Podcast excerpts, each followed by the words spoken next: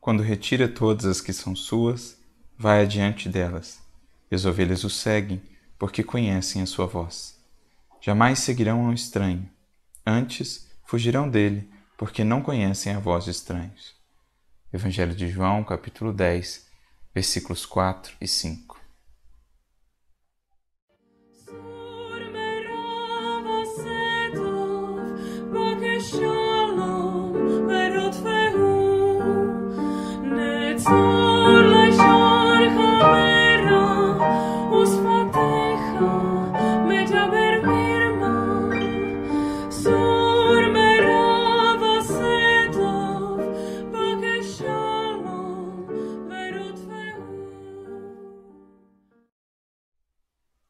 O símbolo do pastor, das ovelhas, da atividade do pastoreio é um dos mais recorrentes em toda a tradição bíblica. Pelas próprias características da função, ela traz muitos aspectos que eram aproveitados simbolicamente para a transmissão de lições espirituais. E é o que nós vemos aqui nessa bonita passagem que o evangelista João nos traz. Jesus é representado como esse bom pastor, pastor amoroso, misericordioso, que conduz as suas ovelhas pelos caminhos do mundo, que vai adiante delas no sentido da exemplificação que nos legou, mas também no sentido desse amor que se antecipa, que prepara os seus caminhos, que cerca os seus passos com todos os cuidados, os recursos de que precisarão para vencerem as provas mais difíceis da vida. Esse amor que se antecipa às próprias rogativas e necessidades das ovelhas. É esse o amor aqui representado nesse bom pastor. Mas um dos aspectos mais belos nessa relação do pastor com as suas ovelhas era a intimidade que se desenvolvia entre eles. É conhecido o fato de que as ovelhas atendem particularmente à voz do seu pastor. Outras pessoas que as chamam geralmente são ignoradas, mas quando a voz do pastor ecoa, logo isso lhes chama a atenção, logo vem em sua direção. Por quê? Por conta justamente dessa intimidade que foi criada ao longo do tempo, nesse contexto da confiança, nesse contexto de que é, ali com Ele, junto daquela voz, estão seguras. Por isso, iam aos poucos se acostumando nessa convivência cotidiana com o cheiro do pastor, com a presença do pastor, com a sua voz e até mesmo com o seu olhar. De modo que isso lhes trazia, lhes infundia segurança. E era essa voz que buscavam seguir, era por meio dessa voz que buscavam se orientar. Pois bem, trazendo o símbolo para a nossa vida, é a isso que precisamos atentar.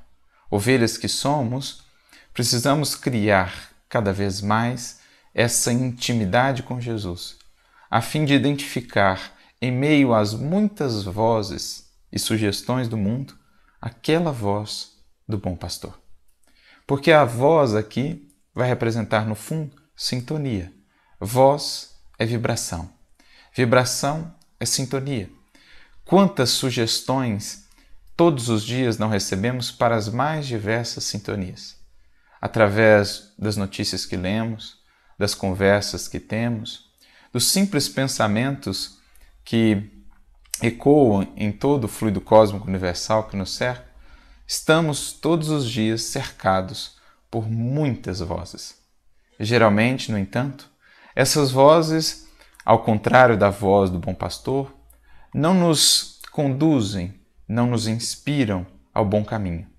São vozes que nos estimulam, que nos incitam, por exemplo, à rebeldia, à desesperança, à tristeza, a revolta, a fuga ao dever, enfim, vozes que tentam nos distrair das verdadeiras finalidades da vida, que tentam nos afastar daquilo que realmente possa nutrir a nossa alma, aquele pasto verdejante, aquela fonte de água à qual o pastor costuma nos levar. São as vozes das ilusões, as vozes sedutoras do mundo, como as sereias lá no conto, na fábula, que precisamos aprender a evitar. Como? É preciso ganhar intimidade com Jesus. Nesses momentos de transição no mundo, nesses momentos conturbados, nesses momentos difíceis, nesses momentos onde, como havia previsto Jesus, surgem muitos falsos profetas, muitas falsas vozes, como nunca.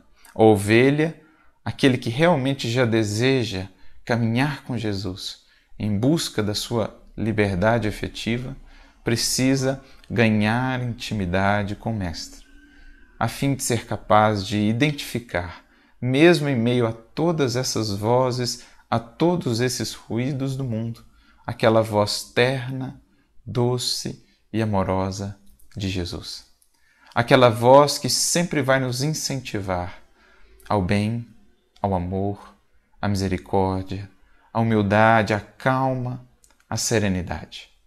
É essa a voz que precisamos identificar em cada passo do nosso caminho, a fim de que não venhamos a nos afastar dos caminhos retos da vida, a fim de que não venhamos a cair nos abismos, nas armadilhas, por darmos vazão, por abrirmos espaço a essas vozes que nos afastam da voz do legítimo pastor.